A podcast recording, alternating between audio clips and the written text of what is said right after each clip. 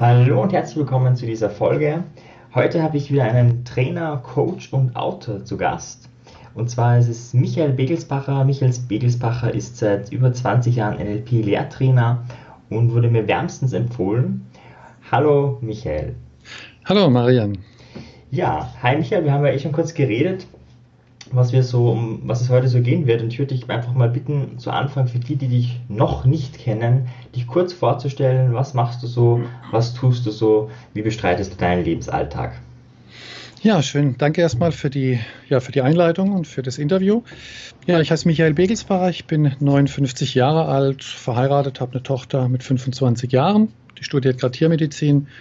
Ich selbst komme ursprünglich aus dem technischen Bereich, und habe vor circa 30 Jahren ja, aufgrund von schwerer Krankheit, ich würde mal sagen, es waren schwere Depressionen früher, also so nannte man es früher, heute würde man es eher Burnout nennen, einfach mhm. gemerkt, dass mein Leben, ja, dass ich an meinem Leben vorbeilebe, sozusagen auf der Überholspur.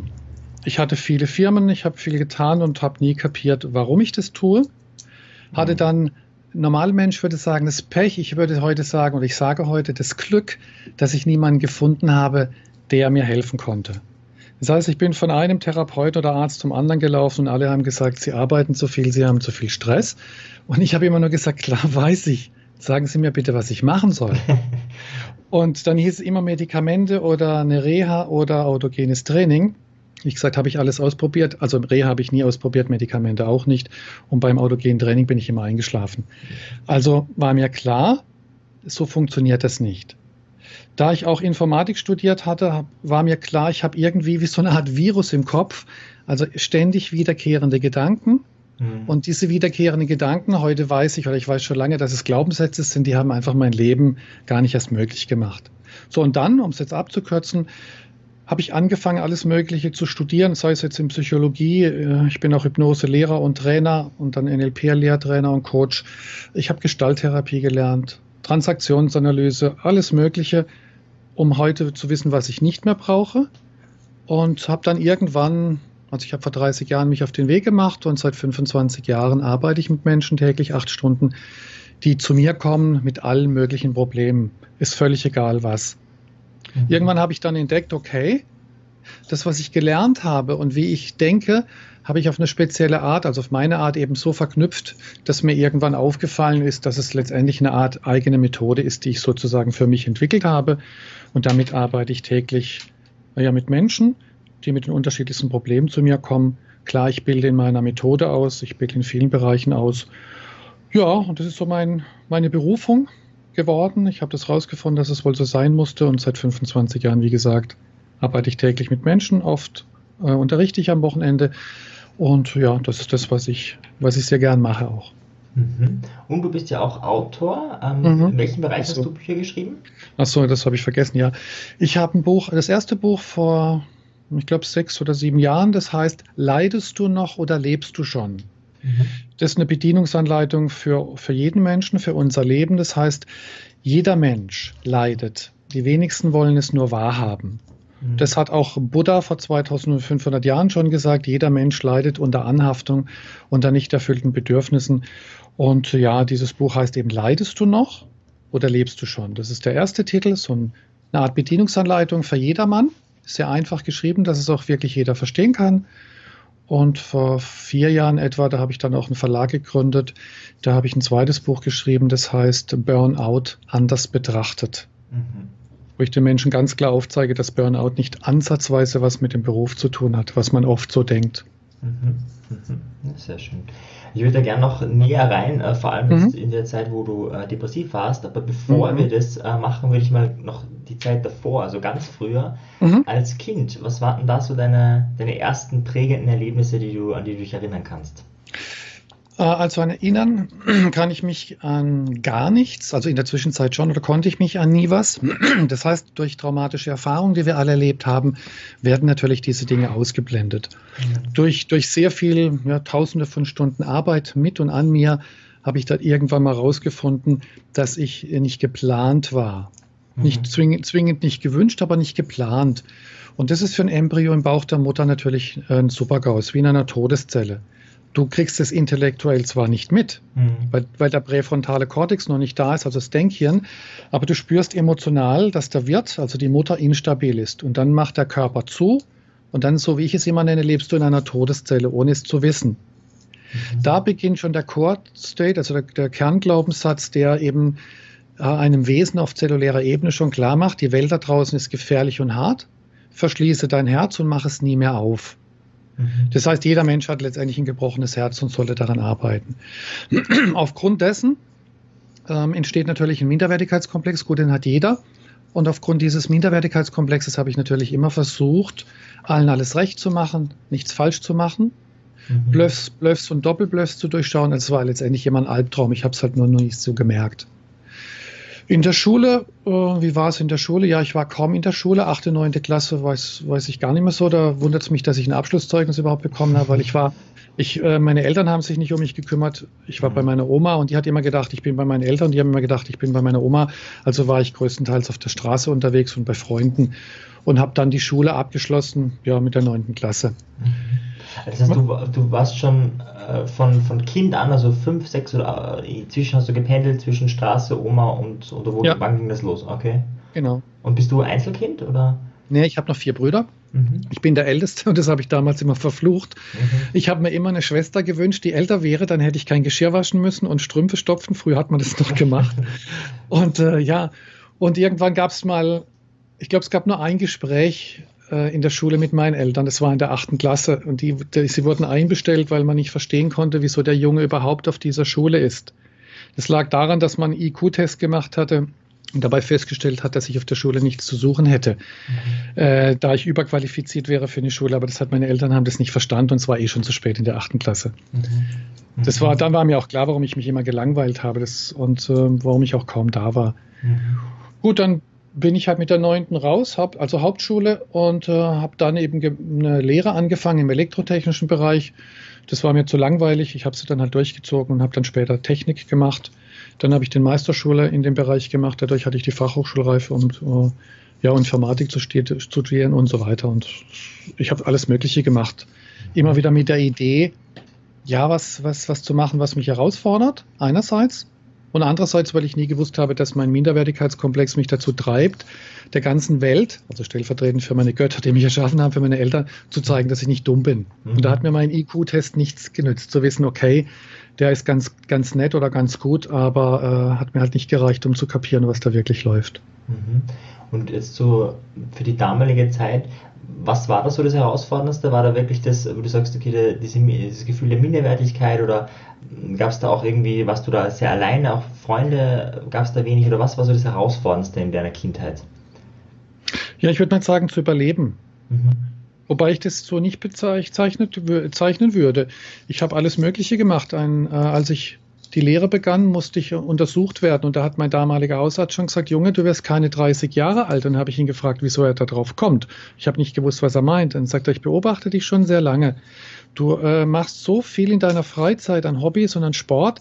Äh, du, du bist auf der Flucht. Und da habe ich gedacht, der hat es halt nicht mehr alle. Ich habe es ja nicht verstanden. Mhm. Aber der hat schon gemerkt, dass ich schon als Jugendlicher Bogenschießen gemacht habe. Ich war bei Feuerwehr. Ich habe Luftpistole geschossen. Ich habe Fußball gespielt. Ich habe mit zwölf Kampfsport begonnen. Ich habe so viel gemacht und fand es immer cool. Mhm. Und er hat schon gemerkt, okay, der Junge hat praktisch schon Stress in seiner Freizeit. Und äh, das, ich hatte gar nie Zeit zum Nachdenken.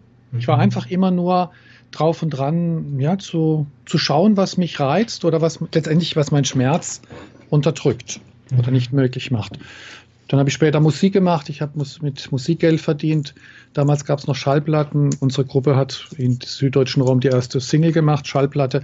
Das hat mir alles gar nichts bedeutet. Es war dann relativ schnell langweilig. Mhm.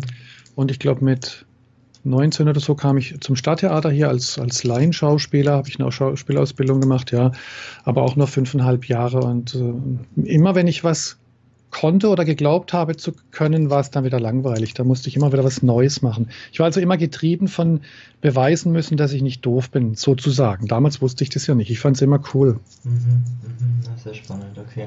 Und würdest du jetzt auch äh, praktisch den ja, Beginn, also nicht, du hast ja damals kein Burnout, aber schon diesen Modus eben, sich immer in einer Aktivität zu flüchten, äh, mhm. äh, sehen, dass das dann später auch das war, was, was rausgekommen ist, was dich dann in die, ins Burnout, ins richtige Burnout gestiltet hat?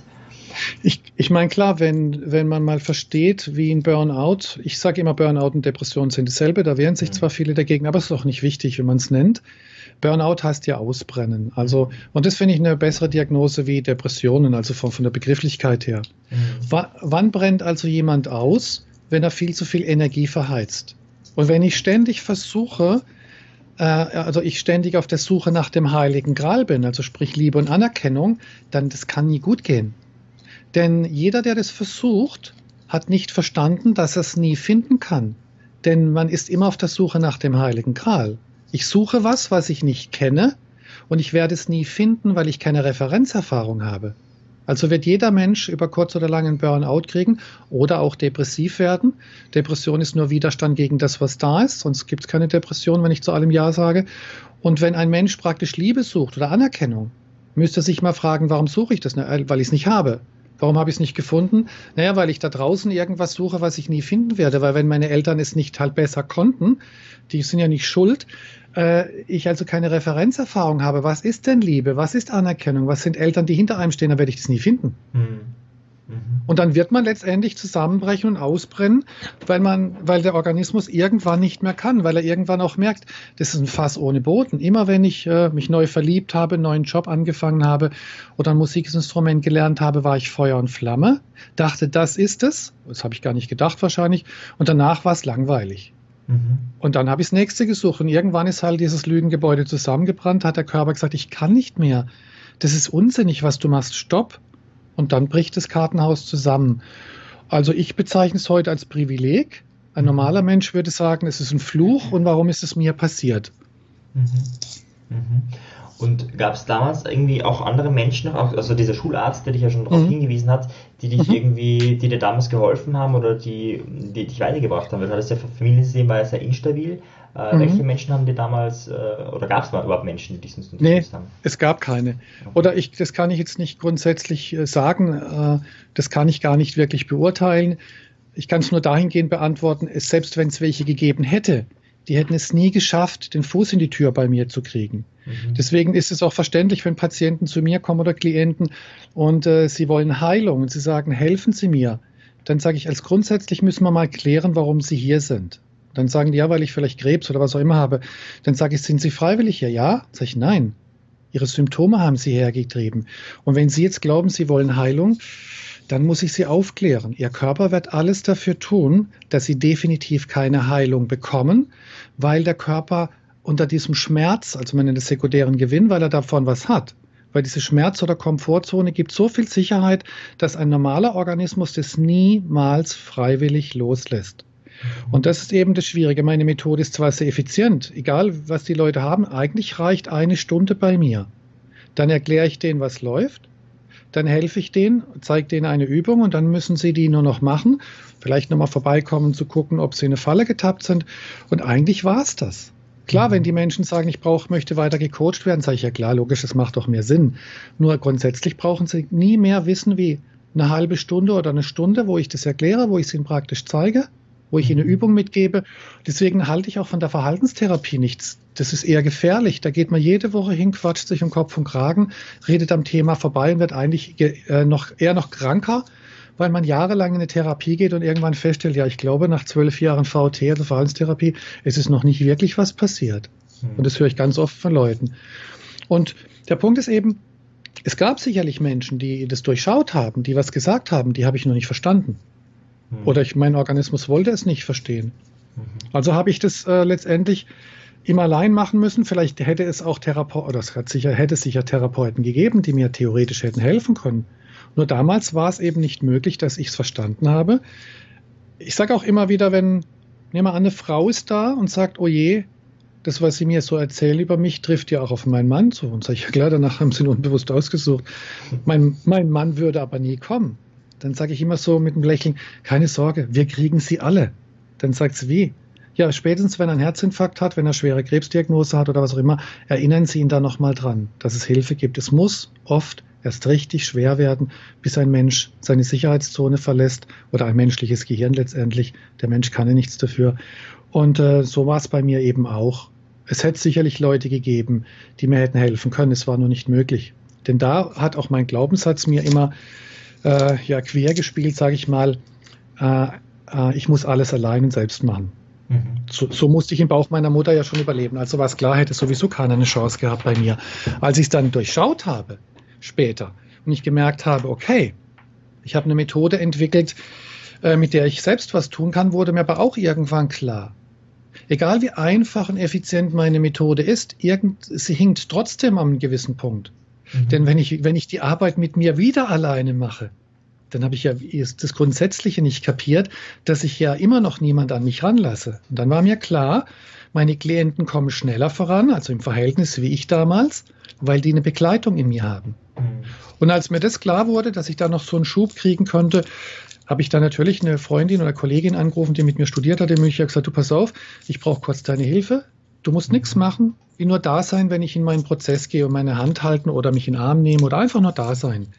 Und dann hat sie mich auch gefragt, wieso brauchst du mich, wenn du mir sagst, dass, äh, dass du deine Methode machen möchtest, wieso kommst du dann zu mir? Wieso machst du nicht meine Methode?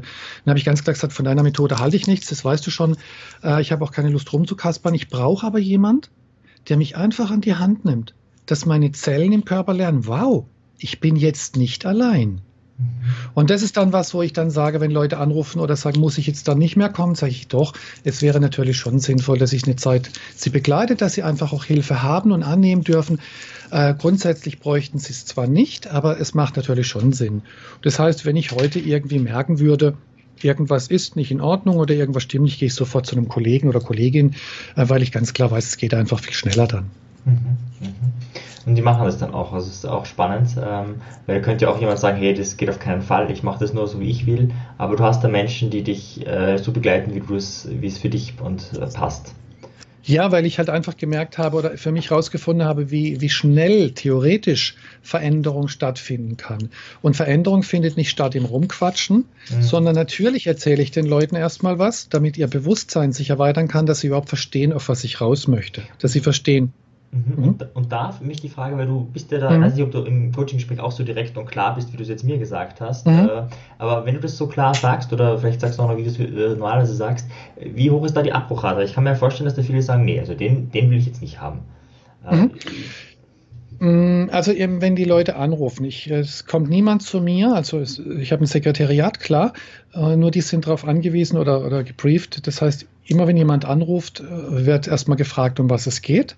Und wenn jemand sagt, ich möchte mit Hypnose rauchen oder äh, aufhören oder abnehmen, äh, das macht die Leute halt oft, weil sie wissen, okay, der ist auch Hypnoselehrer, Trainer oder Hypnotherapeut, dann sage ich, dann sagen die immer, schauen Sie erstmal auf seinem YouTube-Kanal das Video zum Rauchen aufhören mit Hypnose an. Und wenn Sie dann noch Interesse haben, rufen Sie wieder an. Weil so einen Scheiß mache ich nicht. Das ist grob fahrlässig und gefährlich, was man da macht. Ähm, und wenn dann die Leute, also wenn ich da mit den Leuten spreche, dann frage ich sie, okay, was darf ich für sie tun? Und dann sagen sie zum Beispiel, okay, meinetwegen jetzt, äh, ich habe, eine Frau sagt, oder ein Mann, ich habe ein Problem mit meinem Partner, mit meiner Partnerin. Sage ich, okay, alles klar, das ist genau das, woran wir arbeiten können, jetzt kommen Sie einfach mal vorbei. So, wenn dann jemand da ist und sagt, äh, also, jetzt nehmen wir ich nehme jetzt einfach mal ein Beispiel, dass die Frau sagt, okay, ich bin sehr traurig oder wütend, weil mein Mann, mit meiner besten Freundin meinetwegen fremdgegangen ist. D dann sage ich, okay, Sie sind jetzt bei mir gelandet. Warum und weshalb? Äh, haben wir schon am Telefon geklärt, weil Sie von mir gehört haben. Also Sie sind bei Michael Begelsbacher gelandet, nicht bei einem normalen Therapeuten oder Coach. Sie wissen, dass ich jetzt hier nicht lange rumlavere, um Ihnen viel Zeit und Geld zu sparen. Sind Sie bereit, die Wahrheit zu erfahren? Dann sagen die natürlich ja, sonst wäre ich jetzt nicht hier. Dann sage ich, okay, schließen Sie mal bitte Ihre Augen und jetzt denken Sie an dieses Worst-Case-Szenario, was auch immer Sie da vor Ihrem inneren Auge sehen. Und legen Sie bitte Ihre Hand auf diesen Bereich im Körper, wo es jetzt eng wird. Und das ist meistens im Solarplexus-Bereich, weil das jetzt die Angst und Hilflosigkeit und Ohnmacht. Das nennt man Chakra und das ist das dritte Chakra. So. Dann frage ich nochmal, äh, auch gleich, wie fühlt sich das an? Dann sagen die natürlich negativ. Also ich sage immer positiv oder negativ und sagen die negativ. Sage ich, okay, jetzt stelle ich nochmal kurz die Verständnisfrage für uns beide. Mit wem haben Sie jetzt äh, denn eigentlich ein Problem? Ja, mit meinem Mann oder mit, ich sage es mal bewusst, wie ich es oft höre, mit der Schlampe, mit der der fremdgegangen ist. Sage ich, okay, schön, mhm. dass Sie so ehrlich sind. Das müssen wir jetzt aber gleich klären, dass wir nicht viel Zeit verschwenden. Fühlt sich das jetzt positiv oder negativ im Körper an? Ja, negativ natürlich, habe ich doch gesagt. Dann sage ich, okay, also sage ich Ihnen jetzt ganz klar, mit was Sie ein Problem haben. Mit ihrer Biochemie.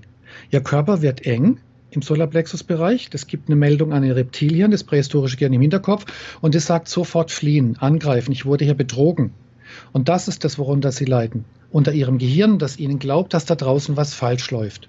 Sie haben also ein Problem mit ihrem Körper, der Angst hat zu sterben und Angst hat, unter Verlustangst leidet.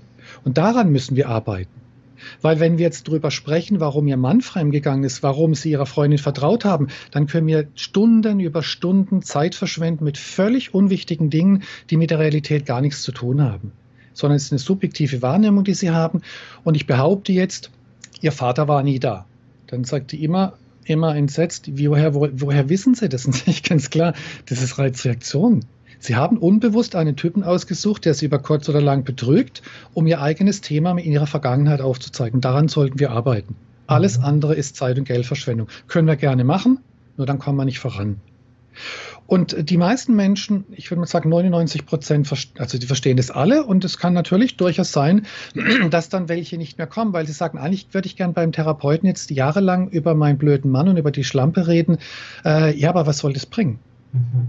Das macht keinen Sinn, so arbeite ich nicht. Und wenn, ich, äh, wenn die, die meisten sagen aber, wow, ich habe das jetzt meiner Freundin erzählt, die hat gesagt, ich soll mich trennen. Dann war ich bei einem Therapeuten und da habe ich mich nicht verstanden gefühlt. Sag ich, ja klar, weil der hat mit ihnen über die Außenwelt gesprochen die ist nicht relevant. Die Außenwelt triggert ihre inneren Welt, ist ein Spiegel. Und natürlich können Sie darüber reden, wenn Sie das wollen, können wir kurz darüber reden. Nur es ist wirklich Zeit- und Geldverschwendung. Mhm. Klar höre ich mir das am Anfang an, wenn jemand gleich losredet und losheult, höre ich auch durchaus eine halbe Stunde zu. Ich meine, du kennst dich ja aus, wir sind ja Kollegen, das nennt man Rapport aufbauen. Ich werde nicht gleich mismatchen, indem ich äh, reinquatsche. Nur nach der halben Stunde sage ich jetzt schön, dass Sie mir das erzählt haben, super ausführlich. Aber der erste Satz, dass Ihr Mann fremdgegangen ist, hätte schon gereicht, um zu wissen, wie Ihre Vergangenheit aussah. Sie hatten nie einen Vater. Und dann sagen die Leute, woher wissen Sie es? Ich, gut, ich mache den Job seit 30 Jahren. Das ist einfach Physik, das ist Reizreaktion, das Gesetz der Anziehung, das Gesetz der Resonanz, das Gesetz der Hermetik. Das wird in der Physik überall gleich beschrieben. Mhm. Das ist sehr spannend. Ich würde da könnte noch Stunden zuhören an verschiedenen Coaching-Gesprächen. das ist ja mhm. sehr ähm, bereichernd und vor allem, ähm, ja, man merkt, das ist so ein bisschen verdichtetes Wissen. Also da äh, mm, ist da kurz mm. prägnant. Vielleicht später noch. Ich würde noch gerne wieder zurück. Ähm, wir waren mhm. ja bei deiner Geschichte. Ähm, du warst, hast ja extrem viel gemacht, Laienschauspieler und so weiter. Also wirklich viele, mhm. viele Dinge, die du gemacht hast. Ja, dann irgendwann ging es ja los, äh, dass du gearbeitet hast, ähm, mhm. bevor du in den Coaching-Bereich gekommen bist. Was warst du dann? Warst du dann im Maschinenbau oder was hast du dann gemacht nach dem Laienschauspiel? Achso, ich habe, wie gesagt, nach meiner Lehre, das war eine Elektrotechniklehre, habe ich dann äh, erstmal Versicherungen verkauft, äh, dann war ich eben Musiker, dann war ich auf der ja, Schauspiel, dann habe ich Filme gemacht wie Tatort oder im Fernsehen ein bisschen was. Puh es dann habe ich. Es gibt eine Tatortfolge von dir. Ja, ich weiß noch nicht, lila blaues Blasspapier oder irgend sowas. Das ist schon 30 Jahre her. Das war aber eine Komparsenrolle. Also das nennt man beim Fernsehen nennt man es Komparse, beim äh, Theater Statist. Mhm. Äh, und da hatte ich, hatte ich auch so ein Erlebnis, synonym für meine Kindheit. Da hatte ich einen Anruf, als ich in der Kantine saß, in der Theaterkantine. Da wurde äh, ein, eine, eine Rolle für Tatort eben gesucht, also für eine zweite Rolle ähm, so ein Barkeeper 20 Minuten in München. Das war ganz klar Sprechrolle und das wäre mein Durchbruch gewesen. Mhm. Und die, die Rolle hatte ich nur deswegen, weil ein Schauspieler in München halt eine große Premiere hatte und diese Rolle nicht annehmen konnte. Und einen Tag, bevor ich da hinreisen sollte, zum Dreharbeiten, hat er es doch angenommen. Und da war klar, jetzt reicht's. Dann, dann bin ich vom Theater auch gegangen. Das war so eine Enttäuschung, weil ich dachte, okay, äh, ein Barkeeper kann ich gut spielen, das wäre mein Durchbruch beim Film. Mhm. Gott sei Dank hat es nicht geklappt, weil das ist ein echt übles oder ein hartes Metier. Ich bin froh, dass ich da nicht mehr bin. Also heute bin ich froh, damals fand ich es schade. Mhm. Ja gut, dann habe ich irgendwann gedacht, gut, was soll ich jetzt machen? Ich habe alles Mögliche ausprobiert. Dann äh, habe ich im Sexshop als, äh, was war denn das, als äh, Geschäftsleiter gearbeitet. Das war echt ätzend, mhm. weil ich nichts anderes gefunden habe. Und dann habe ich eigentlich gesagt, okay, ich habe eine Ausbildung, eine Handwerksausbildung. Ich mache da eben die Meisterschule und habe dann 1984 habe ich mich dann in dem Bereich selbstständig gemacht und habe dann elf Jahre eine Firma gehabt im Elektrobereich. 1986 habe ich dann eine Sicherheitsfirma gegründet, habe dann noch eine Ausbildung zum Bodyguard gemacht und eine Detail gegründet. 88 habe ich dann noch eine Technikfirma aufgemacht um Überwachungskameras zu installieren, also dass ich alles in einem Bereich halt habe, von einer aus einer Hand. Mhm. Ja, und dann, wie gesagt, dann 88, 89 kam ich dann in den therapeutischen Bereich. Mhm. Also da habe ich dann angefangen, da ist es dann so 87, 88 ist dann alles gekippt. Und dann habe ich angefangen, das eben ja, zu erforschen, was da läuft und Ausbildung gemacht in allen möglichen Bereichen. Mhm. Und äh, wo war jetzt die Spitze ähm, der, der psychischen Belastung bei dir? Also ich hatte damals, wie gesagt, eine Elektrofirma, eine Technikfirma, eine Sicherheitsfirma und es waren ungefähr 52 Leute. Ich habe das alles alleine gemacht, drei große Firmen äh, die man eigentlich nie ohne Geschäftsführer machen sollte oder, oder ohne ja, Geschäftsführer in den einzelnen Bereichen. Das war klar, das kann ich nicht handeln. Ich habe nachts habe ich dann teilweise, ähm, wie sagt man, was war das damals, Tankstellen abgefahren mit, mit einem Angestellten. Äh, weil da gab es so die Einbruchserie bei Tankstellen und äh, also als Sicher als Bodyguard, also als, als Sicherheitsmann. Äh, und dann habe ich groß kaum noch geschlafen und dann ist halt irgendwann so 87 oder was, äh, ja, konnte ich irgendwann gar nicht mehr schlafen. Dann war ich halt bei Ärzten und so weiter. Und dann begann diese Misere, wo ich gemerkt habe, mir wächst alles über den Kopf. Ich kriege das nicht mehr geregelt. Konnte einfach nicht mehr schlafen, hatte teilweise Halluzinationen, klar durch Schlafentzug. Und äh, ja, habe dann eben ein Jahr oder ja, knapp ein Jahr versucht, alles Mögliche zu machen, bis es dann gar nicht mehr ging. Mhm. Und äh, dann, dann habe ich, ich habe das dann so ein bisschen weiterlaufen lassen, habe da aber irgendwann alles hingeschmissen. Mhm. Also äh, deine ganzen Firmen hast du hingeschmissen. Mhm, mhm. Okay. Und wo war dieser Punkt, wo ich dafür entschieden hast, okay, es reicht, ich beende das alles? Also das war der Punkt, als ich mit einer Waffe in meinem Büro saß und es nicht geschafft habe abzudrücken, war der Punkt, wo ich wusste, jetzt hasse ich mich sogar, dass ich zu feige bin, mir eine Kugel in den Kopf zu schießen. Okay. Und da war der Punkt, okay, ich bin sogar dazu zu blöd. Das war der Punkt, wo ich dachte, scheiße, ich schaffe es nicht, einfach abzudrücken. Das wäre für mich das gewesen, wo ich sage, jetzt habe ich diese Scheiße hinter mir. Aber dann kam wie so eine Stimme. Heute weiß ich, was es für eine Stimme ist. Früher hätte ich das, habe ich das nicht gewusst. Und die gesagt hat, hör zu, Alter, du willst dich umbringen? Tote können sich nicht erschießen. Du hast ja gar nie gelebt. Fang an zu leben. Und diese Stimme wurde mir so klar, ich habe ja gar nie gelebt. Ich habe immer nur versucht zu überleben. Ich habe immer nur versucht, es allen recht zu machen. Wenn ich jetzt abdrücke, dann habe ich umsonst gelebt. Deswegen war mir klar, also gut, ich hatte Angst, ich war zu feige, klar. Äh, und da war mir klar, okay, jetzt gibt es nur noch eins, der Weg nach vorne. Ich muss jetzt erforschen, was hier läuft. Und ich will aus dieser Scheiße raus, weil abknallen oder umbringen kann ich mich immer noch. Und dann begann so eine Art, ja, wie so ein Run, so, so eine Suche Suche nach, nach, einer, nach einer Lösung, nach, nach einem Licht, wenn du so möchtest. Mhm.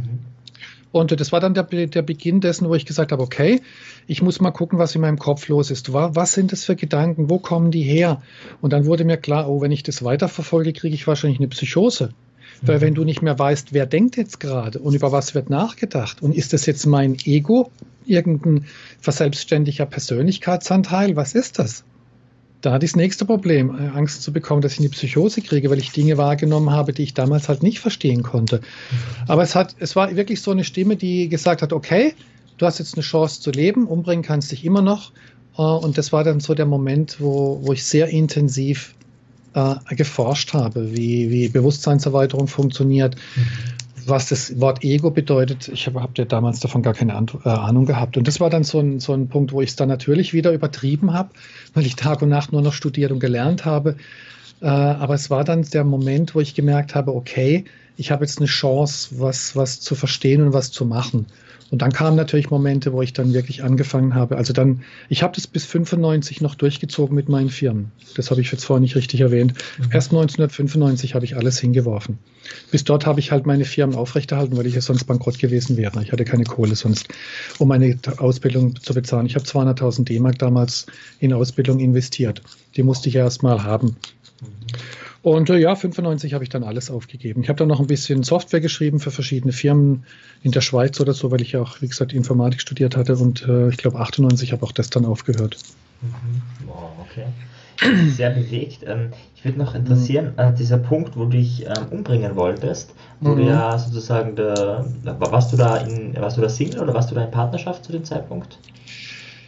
Äh, da hatte ich gerade meine Frau kennengelernt. Also wir sind jetzt über 30 Jahre zusammen. Und da hatten wir noch keine Tochter, sonst wäre das natürlich gar nicht zur Debatte gestanden. Aber ich soweit ich weiß, war das am Anfang der Zeit, wo ich meine jetzige Frau, also als Susi, kennengelernt habe. Mhm. Äh, das war aber jetzt nicht der Grund zu sagen, äh, ich mache mein Leben kein Ende. Das war am Anfang und das da hat, also wenn man wirklich suizidal ist, denkt man nicht mehr über die Außenwelt nach. Mhm. Mhm. Das gibt nur noch die Idee, ich möchte raus aus der Nummer ohne zu wissen natürlich, dass es so ja gar nicht wirklich geht auf Dauer, wenn man das richtig durchschaut. Mhm, ja. Okay, und dann, also das finde ich sehr hochspannend, weil das war ja, du warst wirklich am, am ganz am Boden. Also du warst so ja. am Boden, dass du dich umbringen wolltest und dann nicht mal das geschafft hast. Ja, genau. Also das ist ja sozusagen wirklich ganz tief. Und ähm, dann hast du die Stimme gehört, wo du ja sagst, mhm. Äh, wie, wie würdest du das heute bezeichnen? Was ist das für eine Stimme? Also damals dachte ich, es ist eine Psychose, aber es, nee, damals dachte ich gar nichts, weil ich keine Ahnung hatte. Mhm. Ähm, äh, heute weiß ich, dass man das höhere Selbst nennt. Also höhere Selbst und Seele ist das Gleiche. Mhm. Es ist einfach eine, eine, Verbindung zwischen, wenn du so möchtest, dem Universum, nennst Gott, nenn als Einssein oder Urgrund des Seins. Es gibt ja viele äh, Form dafür. Äh, und heute weiß ich, das war einfach gar nie geplant, dass ich sterbe. Es war von vorne bis hinten so inszeniert, geplant, dass ich durch diese ganze Scheiße durch muss, weil sonst wäre ich jetzt nicht da, wo ich heute bin. Mhm. Sonst würde ich mich auch nicht, wie ich immer wieder höre, äh, würde ich mich nicht von klassischen Therapeuten oder Psychologen unterscheiden, die, also ich sag's mal so, Menschen, die zu mir kommen, sagen, ich werde manchmal richtig blöd angemacht in der ersten Stunde von Leuten. Ich verstehe das auch warum. Die sagen, sie wollen mir doch jetzt nicht allen Ernstes erklären, dass das, was sie jetzt sagen, alles ist. Und ich, was meinen Sie jetzt? Ich weiß ja, was die meinen. Jetzt bin ich seit zehn oder seit zwölf Jahren oder seit fünf Jahren oder acht Jahren in Therapie. Und jetzt höre ich von Ihnen innerhalb von zehn Minuten, um was es hier geht. Das kann doch jetzt nicht ernst sein. Dann waren die zehn Jahre Therapie umsonst. Und ich, nee, die war nicht umsonst. Sie sind jetzt halt hier, weil es vielleicht früher gar nicht möglich war, weil sie noch nicht bereit waren. Aber ist doch egal, jetzt lassen Sie uns keine Zeit verschwenden mit rausfinden, was der Kollege nicht besser konnte. Der hat halt ein Unistudium und da lernt man das niemals. Mhm. Und wenn ich dann weiterrede, heißt es immer, okay, ich habe so das Gefühl, Sie können Gedanken lesen oder hell sehen. Sag ich, nein, kann ich nicht. Wieso Fragen sehen? Sag ich, ja, aber Sie erklären mir jetzt, was ich gerade denke. Dann sage ich, ja, es sind jetzt gerade mal zwölf Minuten hier, sind 58, aber ich kenne sie nach zwölf Minuten schon besser, wie sie sich jemals kennengelernt haben.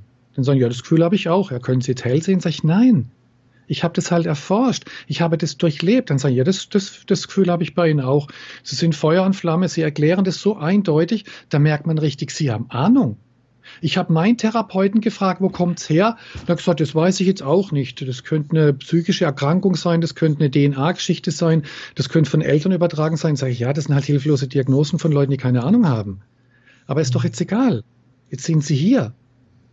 Und deswegen habe ich, ja, so ich höre, ich lege da nicht so viel Wert drauf auf so Feedback, aber höre Erfolg, weil ich es durchlebt habe, weil ich mhm. kein Theoretiker bin. Das ist auch der Grund, warum ich bin großer Fan von Eckhart Tolle. Mhm. Nur äh, das Problem bei Eckhart Tolle ist, er wurde, ich nenne es jetzt mal, auf einer Parkbank wie Digitaltechnik eben von 0 auf 100 erleuchtet. Er hat es nicht durchlebt, deswegen kann er es den Leuten auch nicht erklären, wie es funktioniert. Alles, was Eckart Tolle beschreibt, ist zu 100 Prozent wahr. Ist, ich liebe diesen Typ. Er erklärt es nur nicht so, dass es jemand nur ansatzweise verstehen kann. Die Menschen, die in seinen Seminaren, Workshops sind, die sind Feuer und Flamme, weil sie spüren, der Mensch hat Recht. Aber er kann ihnen nicht erklären, wie es die wenigsten können, wie packe ich jetzt an? Was mache ich jetzt mit diesem Wissen? Und mein Punkt ist eben, ich kann die ganz einfachen, niederen Dinge und auch die absolut höchsten Dinge miteinander verbinden. Weil ich mich mit der absolut höchsten Geschichte auch beschäftige, was Spiritualität angeht oder so. Ich bin ja auch Reinkarnationstherapeut, ich mache so vieles. Ähm, und das ist das, wo ich sage, da bin ich sehr dankbar dafür, dass ich das so durchleben musste, durchleiden musste. Weil Leid kann man nur mit Leid behandeln. Und ich bin froh, dass ich nicht mit einem Fingerschnipsen erwacht oder erleuchtet wurde. Ich meine, das bin ich eh nicht. Ähm, erleuchtet, äh, weil dann hätte ich einfach, hätte ich Zugang zur Wahrheit, aber ich könnte niemand beschreiben, wie ich es gemacht habe. Mhm. Weil ich es eben nicht gemacht habe. Es hat mich gemacht. Und das ist das, was große Gurus oder, oder, oder Weisheitslehrer alle, ob das Laoze oder Konfuzius, alle erklären die absolute Wahrheit. Aber sie sagen immer, es sind deine Gedanken, die du verändern musst. Und das ist Quatsch. Es sind deine Gefühle, die du verändern musst. Mhm. Gedanken kannst du gar nicht verändern, wenn deine Gefühle nicht verändert wurden. Und da krankt es halt leider immer noch in, in der Psychologie oder in den modernen Techniken. Viele machen, ob es jetzt EMDR oder andere Sachen ist, habe ich alles gelernt und glauben, man kann mit irgendwelchen Techniken einfach mal was verändern. Nee, man kann damit vielleicht ein Trauma drankommen, okay. Aber verändern muss es der Mensch selbst. Und dazu braucht er einen Prozess und das Verständnis, er ist hier gelandet, um die Ärmel hochzukrempeln und den Prozess zu machen. Natürlich möchten die meisten Menschen, das hätte ich mir früher auch gewünscht, dass jemand äh, mal kurz einen Zauberspruch macht und dann ist es erledigt. Ja, aber das ist nicht Sinn der Sache hier. Mhm. Also glaube ich, sorry, das muss jeder für sich natürlich prüfen, klar. Mhm. Da kommen wir vielleicht eh noch äh, zu sprechen, auch auf ähm, Spiritualität. Aber jetzt nochmal zurück, ähm, also du warst dann am, am und hast dann angefangen, die Ausbildungen zu machen. Also, weiß nicht, mit was hast du begonnen? Mit NLP oder, oder hast du Bücher studiert ähm, oder was war dein, dein, dein ich Beginn? Hab, hm, ich habe äh, mir das Psychologiestudium angeguckt und habe gesehen, oh Gott, da geht es nur um Statistik und Wahrnehmung, also völlige Zeitverschwendung.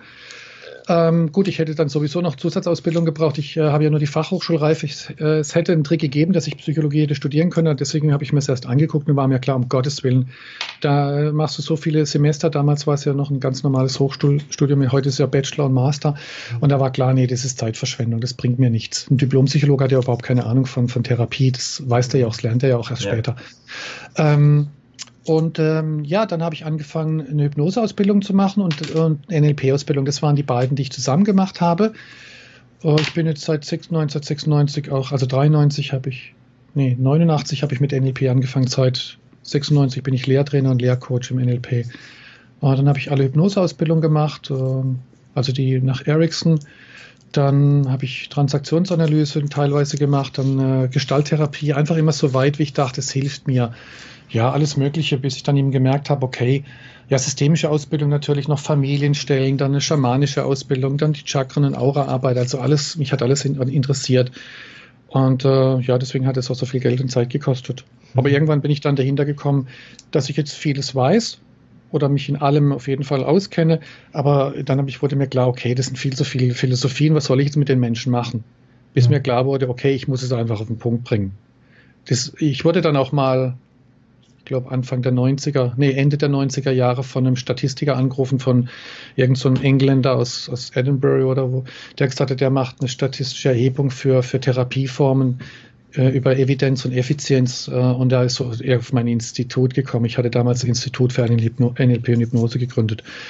Und dann habe ich gesagt, wieso er mich anruft. Ich bin kein klassischer Psychologe. Das wird doch gar nicht äh, äh aufgenommen. Sagt er, ja, klar, eigentlich dürfte er mich nicht anrufen. Er muss eben Hochschulabsolventen informieren, äh, äh, befragen. Aber er hat einfach das auf meinen Seiten gesehen, was ich so alles mache. Und wie alt ich wäre. So alt kann man doch gar nicht sein. Sag ich doch, mit dem Minderwertigkeitskomplex machen wir vieles gleichzeitig, dann kann man das schaffen. dann hat er auch gelacht, es war ein nettes Gespräch. Und dann hat er gesagt, ja, aber können Sie mir kurz einen Tipp geben? Was ist Ihr Erfolgsgeheimnis? Da ich, ja gut, ich weiß nicht, ob ich Erfolg habe. Äh, ich denke schon. Äh, ja, aber was, was machen Sie jetzt mit den Menschen bei diesen vielen Techniken? Dann sage ich, wissen Sie was? Die Frage habe ich noch nie gehört. Aber ich kann sie Ihnen trotzdem beantworten. Ich mache nichts. Sagt er was? Ich bin einfach nur da und öffne mein Herz und gebe dem Menschen zu verstehen, dass er hier richtig ist.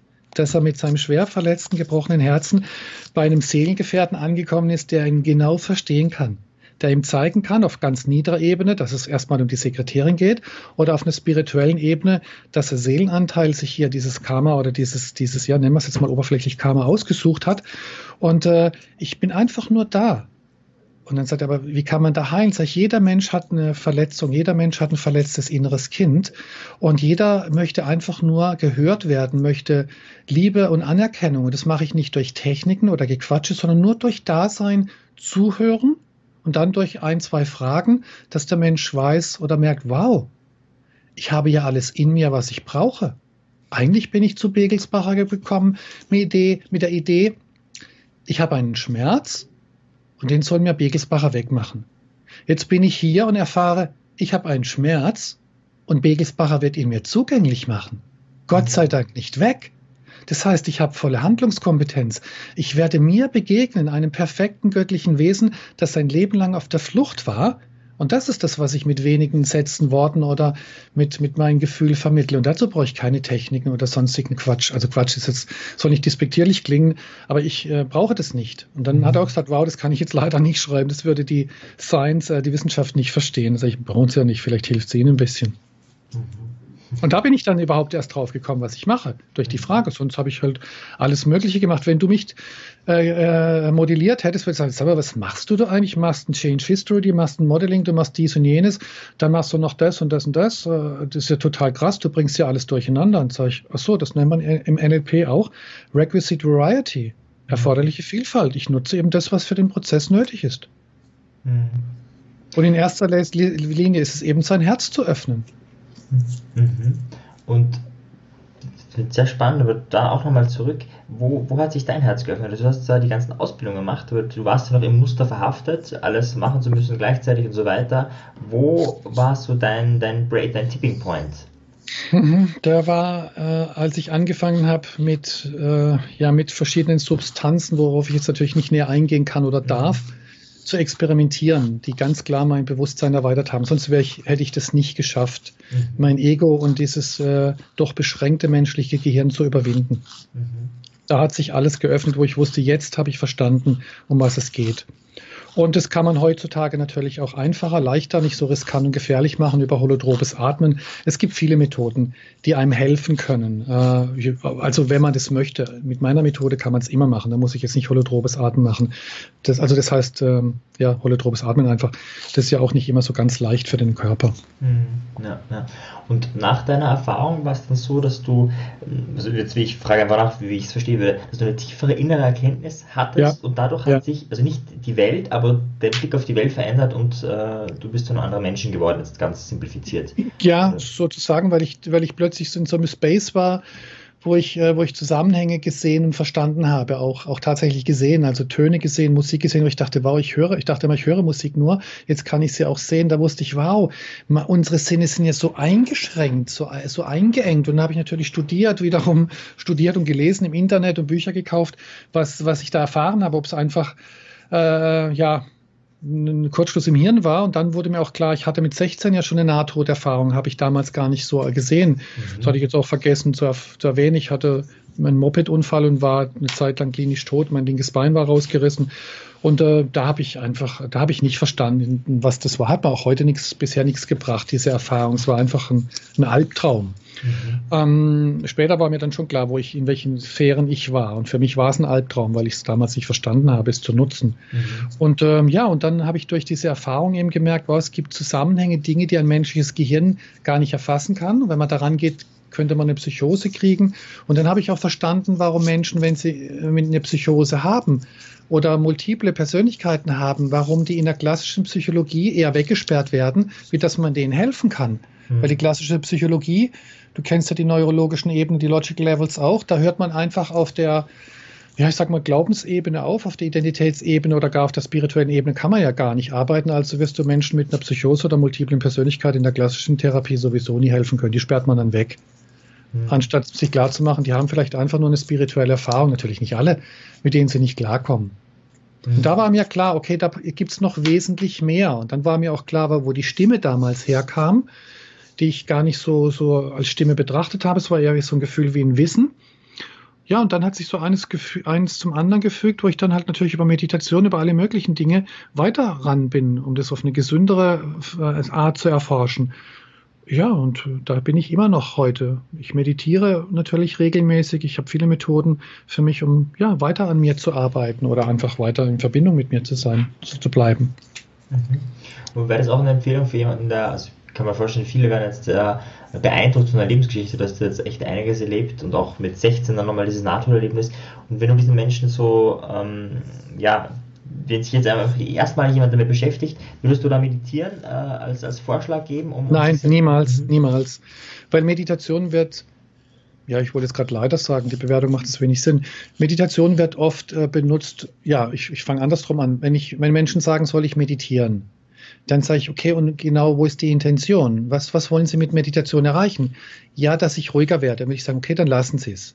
Meditation sollte einen ganz anderen Aspekt haben, weil das, was Sie wollen, äh, mit Meditation Ruhe oder inneren Frieden zu erreichen oder ihr höheres Selbst kennenzulernen, nenne ich es spiritueller Materialismus. Mhm. Meditation ist nicht dazu gedacht, irgendwas zu erreichen, weil dann haben sie, hast du oder haben sie verloren. Deswegen ich empfehle gar niemand zu meditieren weil das sowieso kein Mensch, also jetzt ist wieder übertriebene Generalisierung, aber in der Regel kaum jemand schafft. ich erkläre den Menschen immer, gerade wenn sie zum Beispiel anrufen und sagen, äh, können Sie mich hypnotisieren? Dann sage ich, äh, ja, kann ich schon. Die Frage wäre aber eher, ob ich Sie jemals aus Ihrer bereits äh, vorhandenen Hypnose rausholen kann. Ich werde Sie ganz sicher nicht in eine neue Trance führen, sondern ich werde Ihre Alltagstrance, nämlich Ihr Problem, ja, zum, äh, mit Ihnen anschauen, und wir werden mal gucken, in welcher Trance sie ihr Leben lang gelebt haben, in welcher Hypnose sie sind. Und da können wir, kann ich mal gucken, ob ich mich da einklinken kann, oder wir beide, und ich sehe mal aus ihrer lebenslangen Trance, dass sie vielleicht nicht in Ordnung sind oder dass da draußen eine Welt gibt, die relevant sein müsste oder schief läuft. Da würde ich sie gerne mal mit äh, in Verbindung bringen und dann gucken wir mal, ob sie da irgendwann raus wollen. Also eine neue Trance würde ich Ihnen jetzt nicht empfehlen. Mhm. Und äh, wenn dann jemand sagt, ja, soll ich meditieren, sage ich, ja, meditieren Sie doch im Alltag. Wenn Sie Geschirr spülen, das nennt man auch Achtsamkeitsübung, dann schauen Sie mal, was denken Sie denn? Was passiert, wenn Sie Geschirr spülen, wenn Sie die Spülmaschine ausräumen oder einkaufen gehen? Das ist eine Form von Meditation, eine Form von Bewusstsein, die Ihnen zeigt, dass Sie nicht ansatzweise einen freien Willen haben. Äh, es klingt für manche krass. Mhm. Ich sage immer, wir Menschen haben keinen freien Willen oder wir, wären, äh, wir hätten eine, einen, wenn wir in der Lage wären, ihn in Besitz zu nehmen. Mhm. Aber da wir ständig gedacht werden, wir haben zwischen 20 und 60.000 Gedanken am Tag und kein Mensch weiß, wo die herkommen. Kommen die von links, von rechts, von oben, von unten? Kommen die von innen? Kommen die überhaupt von mir? Ist jeder ständig in einer, in einer Trance, in einer Art Meditation. Und äh, für richtig Fortgeschrittene, da muss man aber richtig fortgeschritten sein. Denen sage ich dann schon, wie man meditieren kann. Aber normalen Menschen würde ich dringend davon abraten. Mhm. Weil der ärgert sich sowieso nur drüber, dass er keinen Gedanken fassen kann oder dass er da, ich sag mal, blöd rumsitzt und nichts dabei rumkommt. Und dafür ist Meditation nie gedacht. Mhm. Verstehe. Das heißt, diesen Menschen würdest du dann so Achtsamkeitsübungen mitgeben oder, oder was, vielleicht ganz anderes? Oder was würdest du? Also jeder Mensch, der zu mir kommt, kriegt immer eine Übung. Immer. Mhm. Dass er was machen kann. Ich sage immer, okay, ähm, meine Methode hat sieben Punkte, zwei sind optional, und fünf wären ja wichtig und einen davon erkläre ich Ihnen jetzt oder, oder bringe Ihnen bei. Mhm. Ich erkläre den Leuten natürlich sehr ausführlich, auch anhand einem Chart, an einer Grafik, dass es das Gehirn besser sehen und erfahren kann. Dann habe ich auch so eine kleine Puppe, das sieht man ja alles auf YouTube, äh, den ich zeige, wie das innere Kind aussehen kann.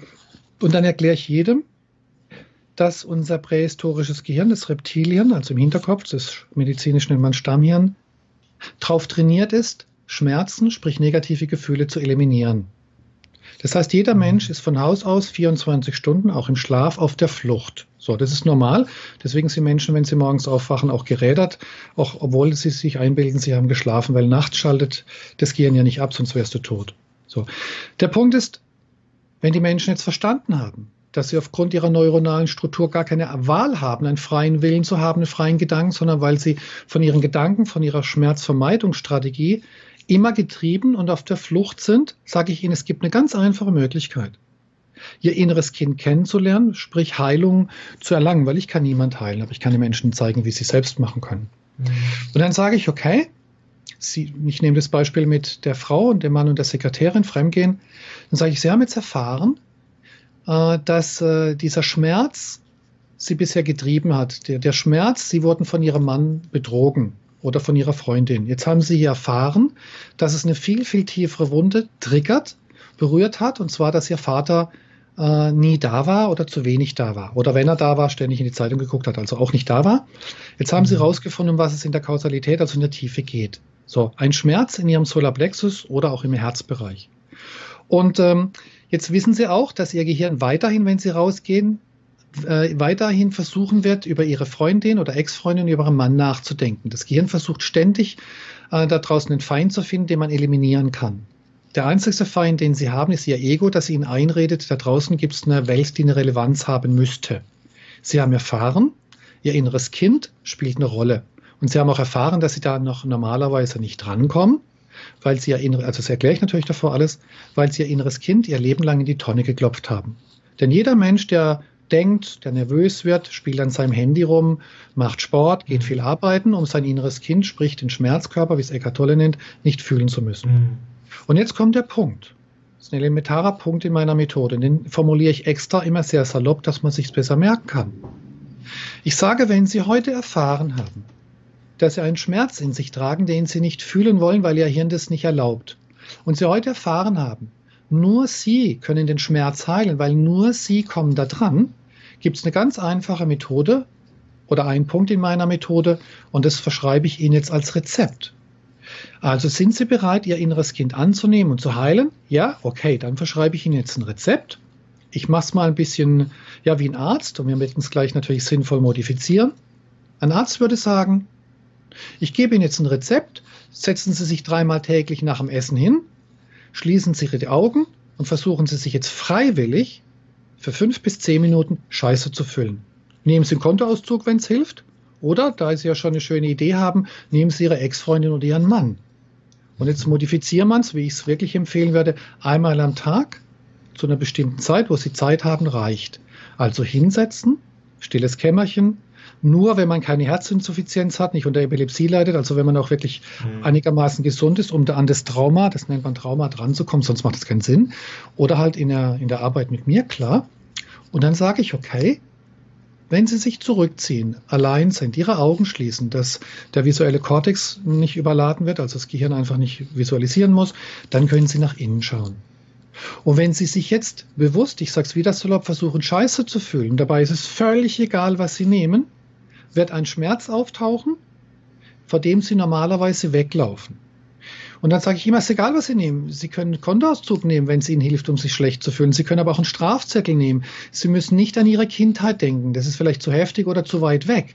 Denken Sie dran, wenn jemand im Supermarkt sich gestern an der Kasse vorgedrängt hat, dann denken Sie da dran. Schauen Sie sich dieses Bild an, fühlen Sie, was Sie fühlen und legen Sie Ihre Hand dahin, wo es weh tut. Da sitzt jetzt Ihr inneres Kind.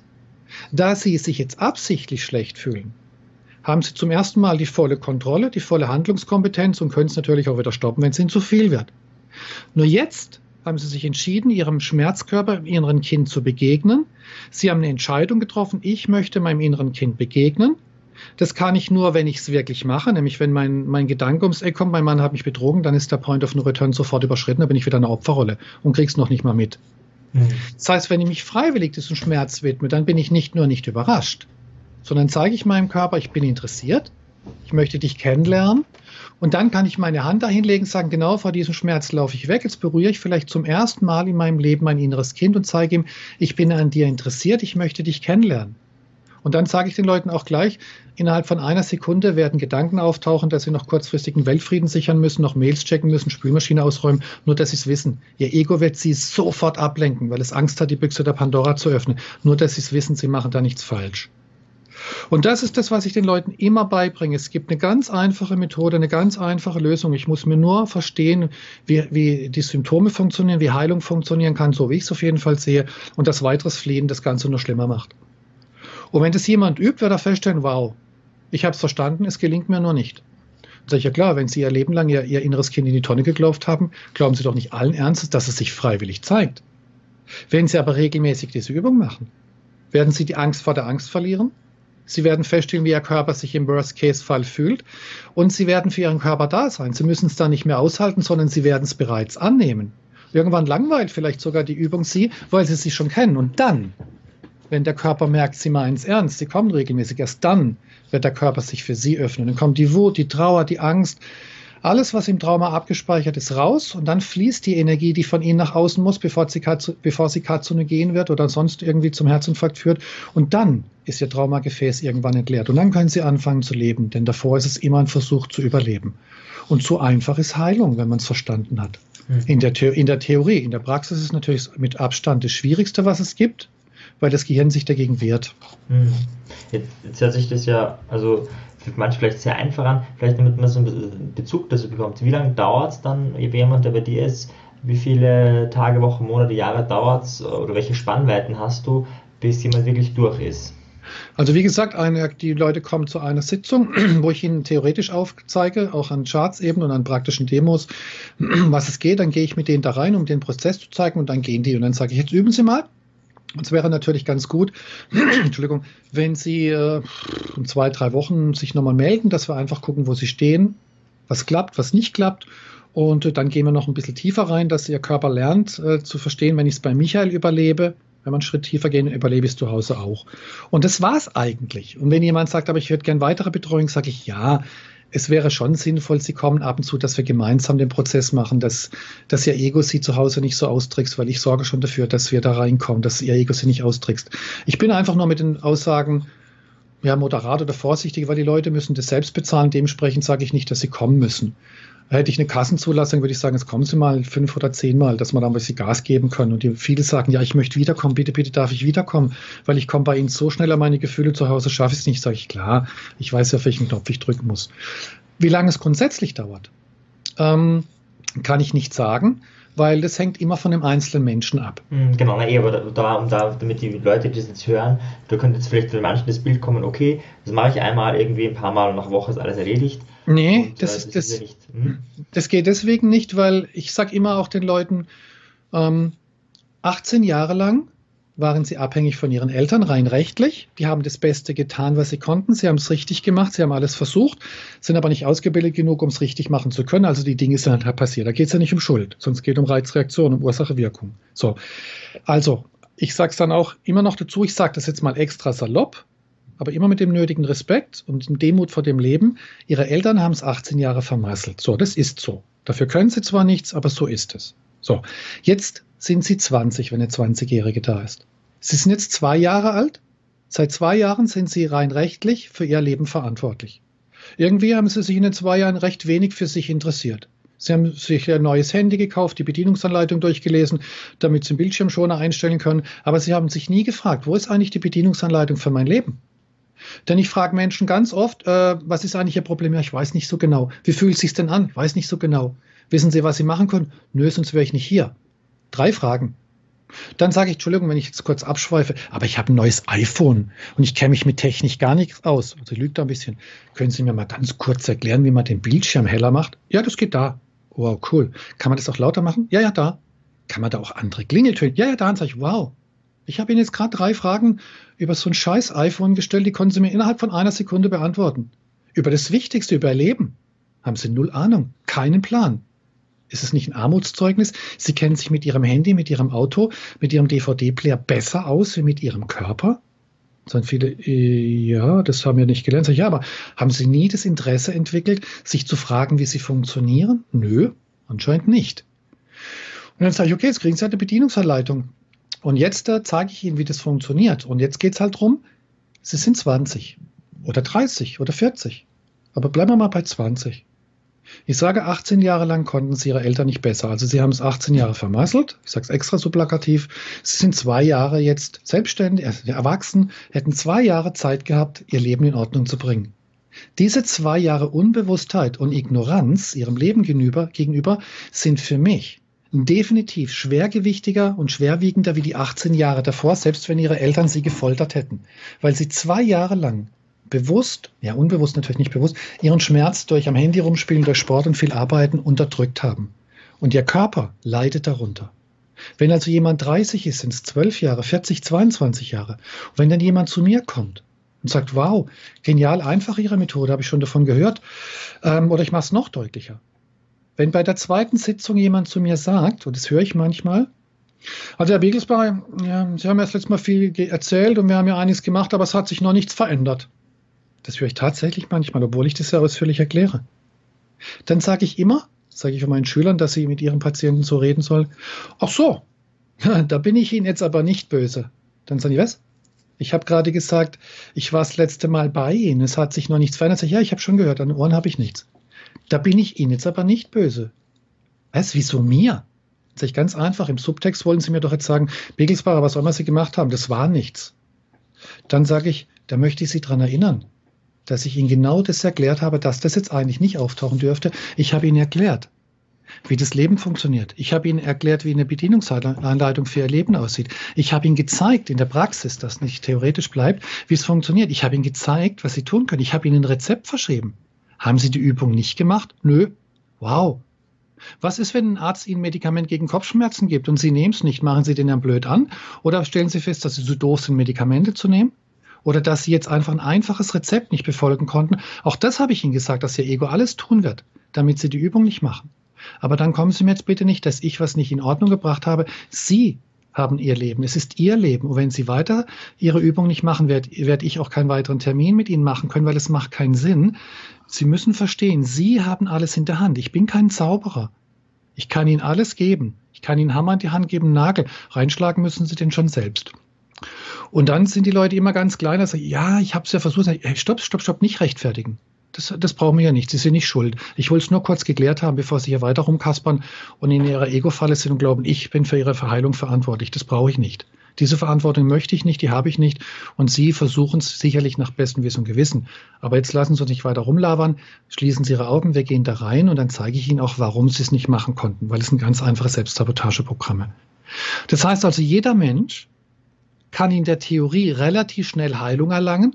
In der Praxis ist es deswegen so schwer, weil wenn ich mich hinsetze, die Augen schließe und an was Negatives denke, also mich bewusst scheiße fühle, wird sofort mein Gehirn anfangen, mich mit Gedanken und sonstigen Dingen abzulenken. Das heißt, ich kann den Fokus nicht als unbewusster Mensch nicht lange halten.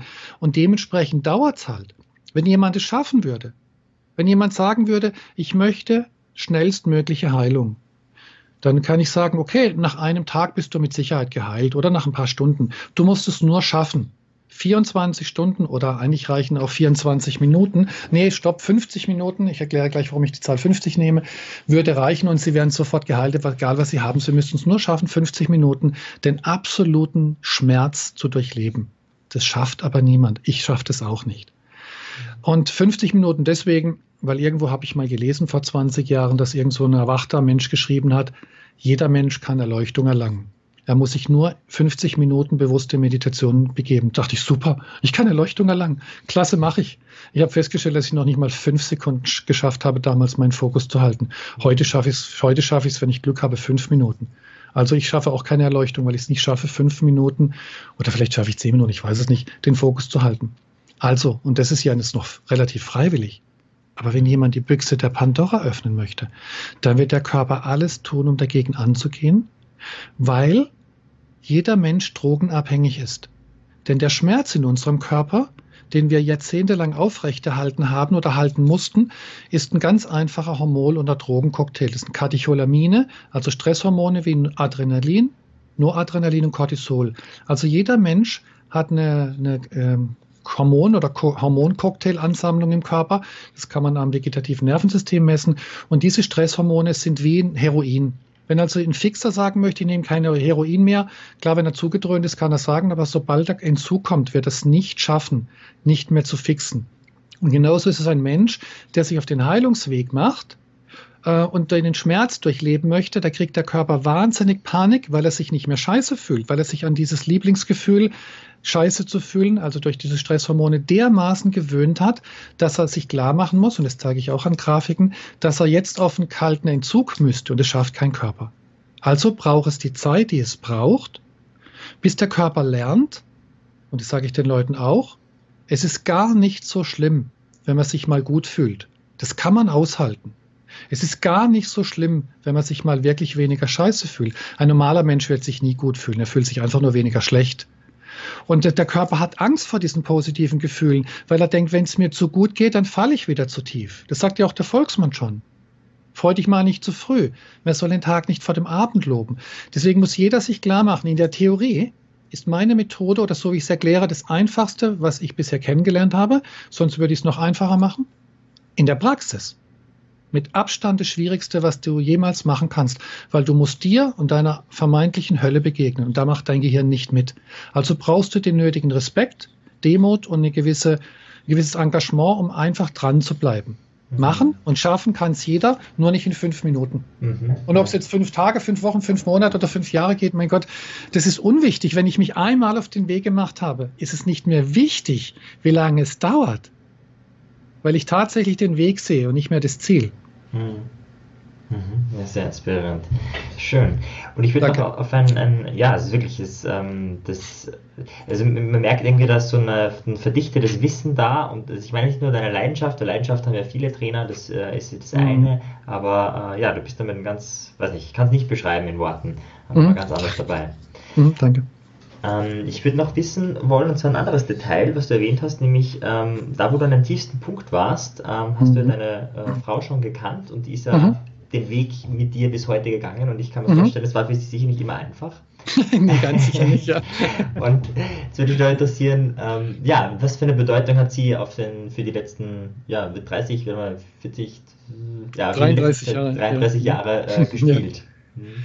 Ähm, also was sie heute für eine Bedeutung hat, grundsätzlich habe ich das natürlich gar nie gesehen, wie es halt immer so ist, wenn man in seinem Tunnel ist, sieht man nicht, was für ein perfektes oder göttliches Wesen man neben sich hat. Mhm. Meine Strategie war früher immer die gleiche. Ich hatte unendlich viele Beziehungen. Klar, mein Minderwertigkeitskomplex hat immer im Außen eine Mutter gesucht und hat gesagt, okay, wenn mich eine Frau anlächelt, dann, äh, ja, heute weiß ich, dass es einfach eine Drogenabhängigkeit war. Die hätte mir dann eben Serotonin oder Dopamin, also Glückshormone, gegeben. Ähm, und äh, als ich sie dann in der, ich nenne es mal salopp, in der Tasche hatte, als alles klar war, ich konnte sie von mir überzeugen, war es natürlich langweilig für mich. Und dann äh, war ich nur zu feige, Schluss zu machen. Klar, damals wusste ich nicht, dass wenn ich mit einer Frau Schluss machen würde und sie traurig wäre, ich wieder meinen eigenen Schmerz sehen müsste. Also, das wusste ich nicht. Ja. Äh, dann habe ich halt alles Mögliche inszeniert, damit sie Schluss macht. So, und das habe ich bei meiner Frau nicht geschafft, Gott sei Dank. und sie war hartnäckig, weil sie wahrscheinlich, wie sie sagt, etwas Tieferes in mir gesehen hatte, obwohl sie damals null Ahnung hatte von dem. Ich glaube, was heißt, ich glaube, ich weiß, ich bin ja zehn Jahre dermaßen auf die Nerven gegangen mit, mit, mit diesem größenwahnsinnigen Denken, ich habe äh, hab alles kapiert und sie gar nichts. Äh, und das ist natürlich auch hardcore, wenn du, wenn du mit so einem Typ zusammen bist, der von 0 auf 100, na, von 0 auf 100 war es nicht, der auch von einem klassischen Psychopathentum, so würde ich mich als früher bezeichnen, also klar, viele werden so bezeichnen, als Psychopath, also ein Psychopath oberflächlich betrachtet ist jemand, der glaubt, alle haben Probleme, nur ich nicht. Mhm. Äh, das ist jetzt mal die einfache Betrachtungsweise. Ist jetzt nicht so schlimm, wie es klingt, äh, wenn es nicht zu so pathologisch wird, klar, also pathologisch als krankhaft. Ähm, ja, und ich habe natürlich auch versucht, sie loszuwerden, weil sie, sie war immer gefährlich für mein Herz. Sie hat Dinge in mir gesehen, die ich nicht sehen konnte, ohne dass sie selbst wusste. Ähm, und sie hat halt nicht aufgegeben. Klar, könnte man sagen, wow, eine sehr weise spirituelle Frau. Klar, ist sie sicher, wusste sie auch nicht, ich damals auch nicht. Mhm. Ich habe damals immer gesagt, wieso bist du so gestört? Wieso bist du mit so einem Psychopathen zusammen? Wieso trennst du dich nicht endlich? Sie hat immer gesagt, ja, weil ich in dir was, was Besonderes sehe. Ich war natürlich psychologisch gut genug ausgebildet, um zu sagen, nein, das ist nicht die Wahrheit. Du bist nicht wegen mir mit mir zusammen. Du bist mit mir zusammen, weil du eine scheiß Verlustangst hast und weil du lieber mit dem Arsch zusammen bist wie allein. Das sage ich auch mit Frauen, wenn sie mit einem Narzissten oder Alkoholiker zusammen sind und sich nicht trennen, sage ich klar, lieber mit Idioten zusammen wie allein. Und äh, das war ein Part den ich behaupte. Das war ihr, ihre Störung, wie ich meine hatte. Ein anderer natürlich, wenn man es auf einer Seelenebene betrachtet, äh, betrachten, klar, weil es ganz klar war, dass wir irgendwann zusammenkommen. Und sie hat durchgehalten, ich habe durchgehalten, bis ich irgendwann erkannt habe, okay, ich werde sie nicht los. ähm, und äh, mir klar wurde, ja, wenn ich mit ihr zusammenbleibe, nur wenn ich mit ihr zusammenbleibe, komme ich weiter. Denn sich zu trennen ist eine ganz einfache oder eigentlich feige Nummer. Und äh, das war mir dann irgendwann klar. Also ich habe es jetzt da nicht als Challenge betrachtet, mit meiner Frau zusammen zu bleiben, sondern mir war klar, wenn ich fliehe, die Beziehung cancele, wie ich es immer gemacht habe, doch nur weil ich viel zu viel Angst vor mir habe, äh, davor Angst habe, dass ich, wenn ich mich zu tief darauf einlasse, mein Herz wieder öffne und das gebrochen werden kann. Und wir haben uns über viele Jahre, 10, 15 Jahre, die Köpfe eingeschlagen. Das, das kann ich deswegen nicht sagen, ohne dass meine Frau dabei ist, sonst würde ich das nicht sagen, weil ich auch jetzt gerade eine so einen Online-Videokurs fertiggestellt habe. Seit gestern Abend ist der online, wo ich auch meine Frau äh, mit reinbringe, wo ich auch Videos mit meiner Frau auch genommen habe, wo wir genau auch das ansprechen. Sonst würde ich das jetzt nicht sagen, ohne mhm. das Einverständnis meiner Frau. Ähm, ja, und äh, es sollte einfach so sein, dass wir einander nicht losgeworden sind. Und ich dachte früher immer so ganz äh, naiv, wenn man länger zusammen ist, dann läuft sich das tot und dann ja, braucht man halt eine neue Verliebtheitsphase. Mhm. Ich hätte nie gedacht, dass man, je intensiver man zusammen ist, sich noch mehr in jemand verlieben kann, das denke ich auch heute noch, wie, wie jemals zuvor. Also ich liebe meine Frau heute sicherlich weitaus mehr wie damals. Und es kommt, es gibt Tage, wo sie mir auch auf den Zeiger geht. Klar, ich bin normaler Mensch mit einem normalen Reptilien. Nur weiß ich immer, meine Frau geht mir nicht auf die Nerven, sondern mein Ego, das mir jetzt gerade wieder erzählt, was sie übersehen hat, doch nur um von mir abzulenken. Mhm. Das wissen wir beide, dass, es, dass, sie, dass sie das nicht das Problem ist. Und dementsprechend ist es so wahnsinnig schön, eine Beziehung führen zu dürfen, denn die Beziehung besteht nie, nie in einer Beziehung im Außen, sondern in einer Beziehung zu mir selbst indem ich mir klar mache, wenn es da draußen irgendwas gibt, nehmen wir jetzt mal an meine Frau, die mir mit irgendwas auf die Nerven geht, dann geht ganz sicher nicht sie mir auf die Nerven, sondern mein Ego, das ein Muster erkennt, das mir vermitteln möchte, die Frau nimmt dich nicht ernst. Ich mache mir aber klar, stopp. Ich sage immer zu meinen Ego-Schätzchen oder Protokollführer, streichen Sie mal den letzten Satz. dass meine Frau ist hier nicht relevant. Ich nehme mich gerade nicht ernst, weil ich auf mein Ego reinfalle und allen Ernstes für eine Zehntelsekunde, für eine Sekunde geglaubt habe, dass meine Frau eine Rolle spielt. Also das klingt jetzt vielleicht erstmal komisch. Äh, meine Frau spielt eine sehr wichtige Rolle, weil sie zeigt mir immer wieder, wo ich stehe. Das heißt, niemals wird mir meine Frau auf die Nerven gehen, sondern es ist immer mein Gefühl, die, das mir auf die Nerven geht. Und solange das mir auf die Nerven geht, und Gott sei Dank passiert es ab und zu, habe ich einfach noch was zu tun. Dementsprechend würde ich niemals mehr eine Beziehung einfach canceln, wenn es, es sei denn, die Beziehung ist so weit auseinander, dass man gar nichts voneinander empfindet, dann macht es keinen Sinn. Und äh, das war der Punkt. Wir haben uns zusammengerauft. Ich habe jetzt 10 oder 15 Jahre lang oder 12 Jahre lang klar gemacht, dass sie ein Problem hat, dass sie Hilfe braucht. Sie ist eine von vielen, wie ich es da, ne, ich hatte gar nichts gedacht damals, aber die meisten Frauen, wenn sie zu mir kommen oder viele, sagen, sie hat eine glückliche Kindheit. Und da, das hat meine Frau auch sich eingebildet. Und ähm, bis ich ihr dann klar gemacht habe, dass es eine Illusion ist und sonst wäre sie nicht mit mir zusammen. Bis sie dann kapiert hat, okay, das stimmt wohl, irgendwas ist nicht so optimal gelaufen. Sie redet sich das oder hat sich das schön geredet. Dann hat sie halt auch alles gemacht äh, an klassischer Therapie, um festzustellen, dass sie das eher mehr schadet, Verhaltenstherapie, wie was bringt. Und klar hat sie das, was ich lehre, logischerweise abgewehrt und abgelehnt, weil ich auch viel so ja, stark oktroyiert habe. Und äh, irgendwann hat sie angefangen zu verstehen, um was es gehen könnte. Und äh, seit, denke mal, seit 20 Jahren gehen wir gemeinsam den Weg. Sie ist auch von mir ausgebildet. Sie arbeitet auch mit Menschen und ein paar Workshops machen wir auch zusammen. Und äh, es sollte einfach so sein, dass wir das beide überstehen, diese, diese Phase unserer, e unser Ego, unseres Egos, das uns immer da klar machen wollte, ja, äh, die Außenwelt ist für meine Gefühle verantwortlich. Mhm. Und natürlich gibt es hin und wieder Gedanken, wo ich denke, ah, jetzt, jetzt möchte ich meine Ruhe haben oder so. Nur dieser Gedanke bleibt da nicht bei mir. Den sage ich da meiner Frau, beziehungsweise sie sieht es. Und äh, deswegen haben wir so eine schöne Beziehung, weil wir immer all das aussprechen, was wir gerade denken, was manchmal nicht sehr einfach ist, äh, für den anderen das auszuhalten, weil der andere sieht es doch sowieso. Wenn meine Frau sagt, ist was, und ich sage, nö, dann weiß sie genau, ja klar, Jetzt ist natürlich, sie hat es doch gesehen, warum ich es da nicht ausspreche. Sage ich ganz einfach, weil ich, es könnte sein, dass du mit diesem Gedanken gar nicht umgehen kannst. Mhm.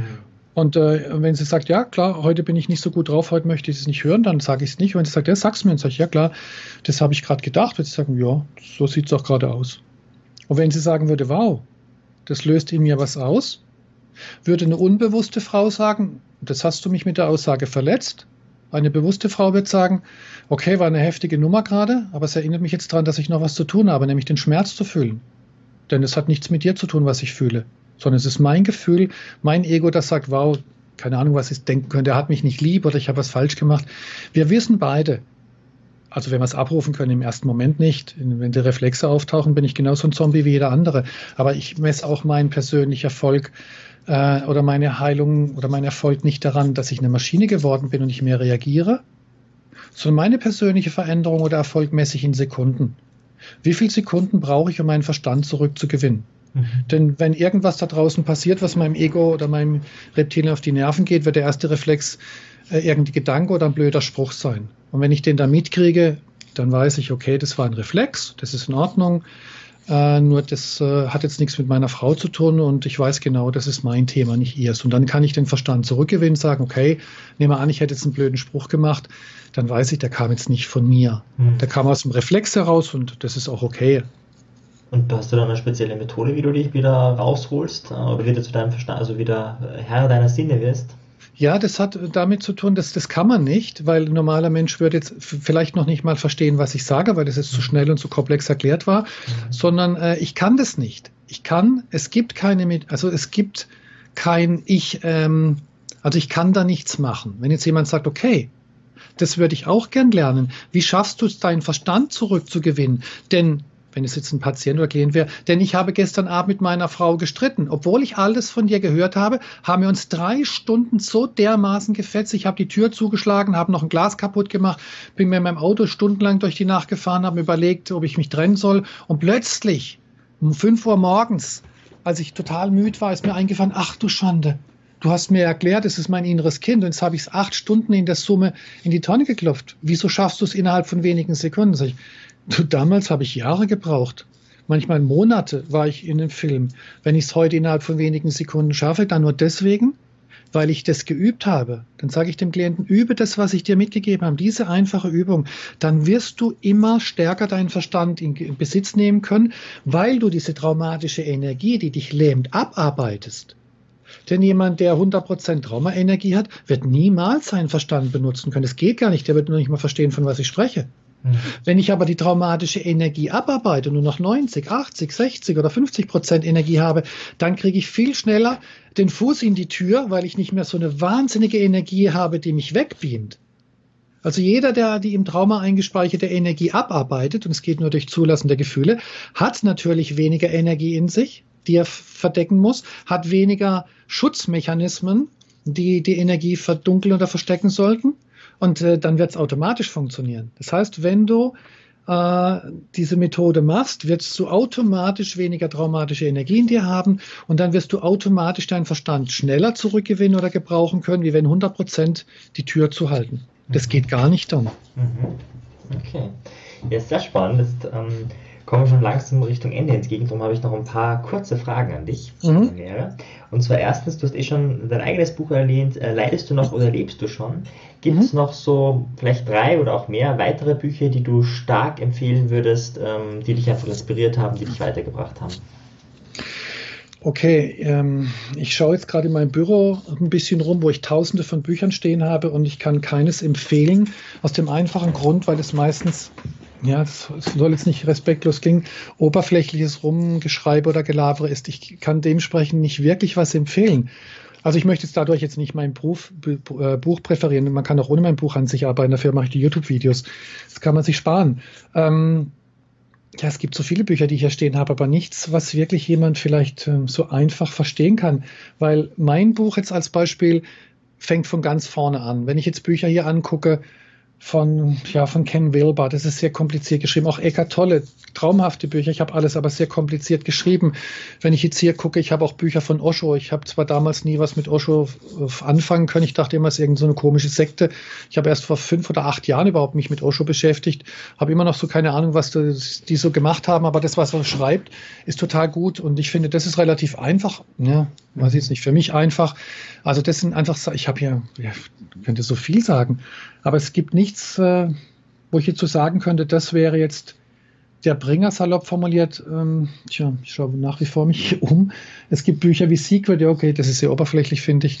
Mhm. Ähm, nee, also es gibt, ich, ich glaube nicht, dass man ein Buch braucht oder Literatur, sondern man bräuchte einfach nur diesen Willen, zu sagen, okay, ich bin an mir und an Heilung interessiert und wenn jemand möchte, kann er auf meinem YouTube-Kanal die Videos zum inneren Kind anschauen, Gefühle fühlen, die Büchse der Pandora. Das kostet alles ja nichts.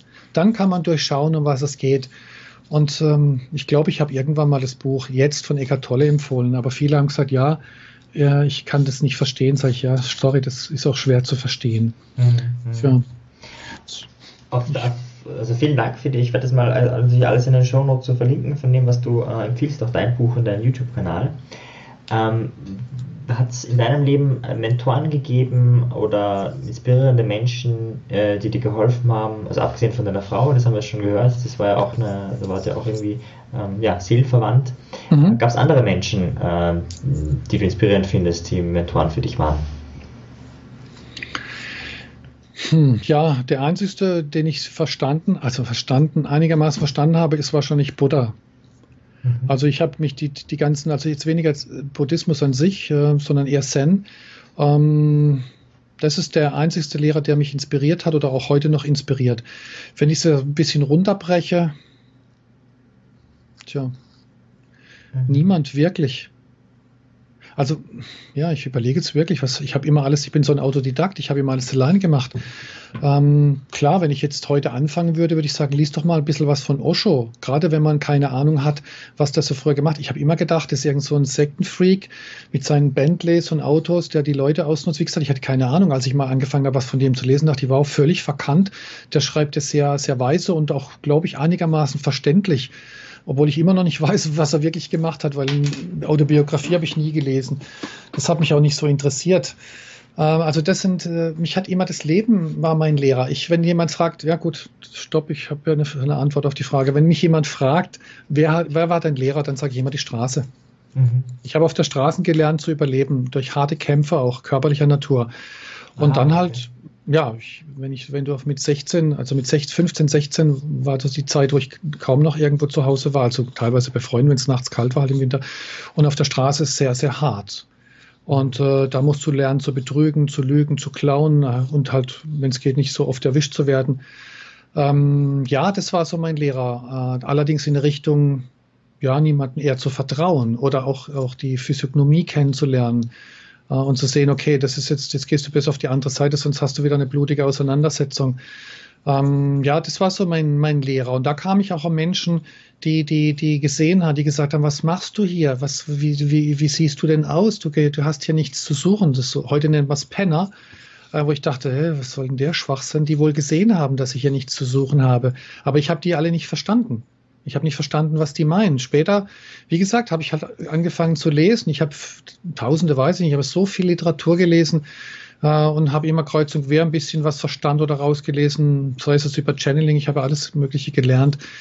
Habe mich Engel auseinandergesetzt, äh, ja, und irgendwann habe ich dann halt versucht, auf diese Stimmen, auf diese Stimmen zu hören oder auf diese Intuition. Das war vielleicht mein Lehrer. Aber so reale Personen draußen habe ich nie an mich rangelassen. Mhm, okay. Die, die, beziehungsweise die haben mich nach kurzer Zeit, ich würde nicht sagen rausgeworfen, eher entlassen, weil sie gemerkt haben, dass sie mir nicht gewachsen sind, dass ich sie austrickse. Und ich habe aber immer gesagt, wenn ich zu einem Therapeuten oder zu so einem Coach ging, äh, ich, ich habe ein sehr starkes Ego, das wird sie auf jeden Fall versuchen auszutricksen. Bitte, bitte fallen Sie nicht drauf rein. Und immer wieder hieß es, ja, du machst nicht oder sie machen nicht mit. Und was sollen die Fragen? Sag ich, ich will die Fragen nicht stellen. Ich habe sie doch gewarnt. Ich, die kommen nicht von mir. Helfen Sie mir. Ja, und dann hieß es, ja, sorry, ich habe keine Ahnung, was Sie meinen. Mhm. Bis ich dann halt über Körpertherapie versucht habe, über holotropes Atmen oder andere Möglichkeiten, habe ich gemerkt, okay, da muss man nicht reden, da muss ich mich dem Schmerz widmen. Das hat mich, glaube ich, äh, ja, diese, diese Formen haben mich, glaube ich, am schnellsten, am weitesten gebracht. Also einzelne Personen kann ich leider keine nennen. Mhm, mhm. Und gibt es irgendwie einen, einen, Ratschlag oder einen Tipp, den du gelesen hast, den du gehört hast, äh, den, ja, der so mit der ähm, ja, inspirierendste in deinem Leben gewesen ist? Oder ein Ratschlag, wo du wirklich sagst, okay, den würdest du gerne genauso weitergeben? Ein Ratschlag. Ja, also was mir dazu einfällt, ein Wort von, von Laozi und, und zwei Sätze. Ähm, jetzt muss ich gerade überlegen, ob es noch was anderes gibt. Also das ist das, was mir immer da kommt. Schöne Worte sind nicht wahr und wahre Worte sind nicht schön. Das ist das, was, was, ich, was ich immer wieder denke, wenn ich jemandem was sage und er sagt, das ist aber krass, krass, was Sie sagen. Mhm. Dann sage ich, ja, mag krass klingen und, und, und vielleicht auch komisch klingen, aber so ist es. Und äh, das Einzige, was ich, was ich so als Ratschlag immer mitgeben kann, obwohl es erstmal sehr abstrakt ist, ist äh, zu verstehen, dass, dass du, dass wir, dass jeder die Wahrheit und die Lösung in sich trägt. Der Schmerz ist der Schlüssel zur Lösung. Mhm. Und unser Gehirn ist darauf trainiert, diesen Schmerz zu eliminieren. Und wenn ich weiß, dass der Schmerz, dieses furchtbare Gefühl, ich bin nichts wert oder die Außenwelt hat mich betrogen, wenn ich das als schwer verletztes inneres Kind oder als Seele oder im Schamanismus als abgespaltener Seelenanteil bezeichne, dann weiß ich, dieser Schmerz ist meine Guideline, ist meine, ist mein, mein Kompass, der führt mich zu meinem, durch den Schmerz zu meinem höheren Selbst, zu Gott, wenn du möchtest, in die All, in den Urgrund des Seins, welche Philosophie du auch immer ranziehst. Äh, und das heißt, jeder, der einzigste oder der, der wirkliche wichtige Satz, den ich jedem mitgeben kann, den Schmerz, den du erlebst, dieser Schmerz ist der Schlüssel zur Heilung. Mhm. Und wenn du diesen Schmerz verstehen und kennenlernst, hast du eine absolut hundertprozentige Chance zur Heilung. Du musst nie mehr verstehen, wie folge diesem Schmerz, sorge dafür, dass du einen ruhigen Raum findest, wo du für Sekunden, Sekunden sind wirklich ausreichend, länger hält das Gehirn es nicht aus, Sekunden später, Minuten diesem Schmerz begegnen wirst oder kannst, deine Gefühle, die dahinter liegen, zulassen kannst. Mehr musst du nie verstehen. Wenn du ein Buch haben möchtest, in dem du die Wahrheit finden möchtest, dann lies in dir. Du bist das Buch, in dem alles drinsteht. Mhm. Aber dazu musst du in der Lage sein, dein Herz zu öffnen und dein Herz zu hören. Ja, das ist das einzigste Buch, das ich heute jemand empfehlen würde, ist dein eigenes Buch. Nur da kommst du erstmal nicht dran. Mhm, mhm. Schöne, schöne Abschlussmetapher. Ja, für die, ähm, die äh, mehr von dir haben wollen, wo findet man dich im Internet? Einfach www.michael-begelspacher oder wenn du Michael Begelspacher eingibst, dann wirst du viele, viele Links finden auf, auf, ja, auf Webseiten. Ich habe unendlich viele Webseiten, unendlich viele ja, ja, eben Reputationen. Die, wenn man Michael Begelsbacher eingibt, dann wirst du auch mein Institut finden, das es nicht mehr gibt. Also einfach Michael Begelsbacher eingeben oder beim YouTube-Kanal Michael Begelsbacher. Mhm. Dann äh, da gibt es im Moment so circa 50 Videos, die jeden äh, wirklich helfen können, mal über den Teller ranzuschauen. Auf der Website ist alles beschrieben. Ich, ja, ich habe auch ein Burnout-Hilfezentrum gegründet. Also ich habe so viele viele Anlaufstellen. Aber wenn man einfach nur Michael Begelspacher eingibt, am Anfang mit B, in der Mitte mit P, aber auch wenn man es falsch schreibt, kommt man auf den Namen. Mhm. Und dann gibt es genügend Links, wo man sagen kann, okay, den kann ich mal folgen. Mhm. Und diese Online-Kurse sind wahrscheinlich auch auf deiner Webseite. Ja, ja, klar, da, da gibt es äh, genügend Hinweise dazu. Das kann man auf meiner Webseite alles anschauen, klar. Mhm. Okay, sehr fein. Äh, gut, dann äh, abschließend. Ähm, Gibt es noch irgendeinen Menschen, den du mir empfehlen könntest, wo du sagst, hm, der wird vielleicht hier äh, in dieses Setting Persönlichkeitsentwicklung durch Lebensgeschichten in diesen Podcast reinpassen? Ähm, muss also vollkommen egal aus welcher Branche, wo du sagst, hm, vielleicht wäre hier der hier passend. Ja, es kommt jetzt darauf an, wie weit dein, dein Kanal geht. Ich habe leider keine Zeit gehabt, bisher mich wirklich zu informieren, wer du wirklich bist und was du machst. Ich habe einfach äh, mein Gefühl vertraut und weil du auch äh, einen gemeinsamen Freund oder Bekannt von uns angesprochen hast, da war klar, wenn er dich vermittelt, ist das auf jeden Fall in Ordnung. Ähm, also ich habe mal eine seelisch-spirituelle Sterbebegleitungsausbildung begonnen und das ist wirklich ein Menschen, äh, mit dem ich auch gearbeitet habe. Das ist einen, wo ich sagen kann, der hat mich auf jeden Fall auch weitergebracht. Mhm. Äh, ja, da geht es halt wirklich auch um höhere Ebenen und der heißt Wiedmann Maashöfer. Wiedmann. Wiedmann, V-E-E-T Mann, glaube mit einem N, Maashöfer. Und im Internet findest du den unter, ich glaube, Institut für Leben und Sterben.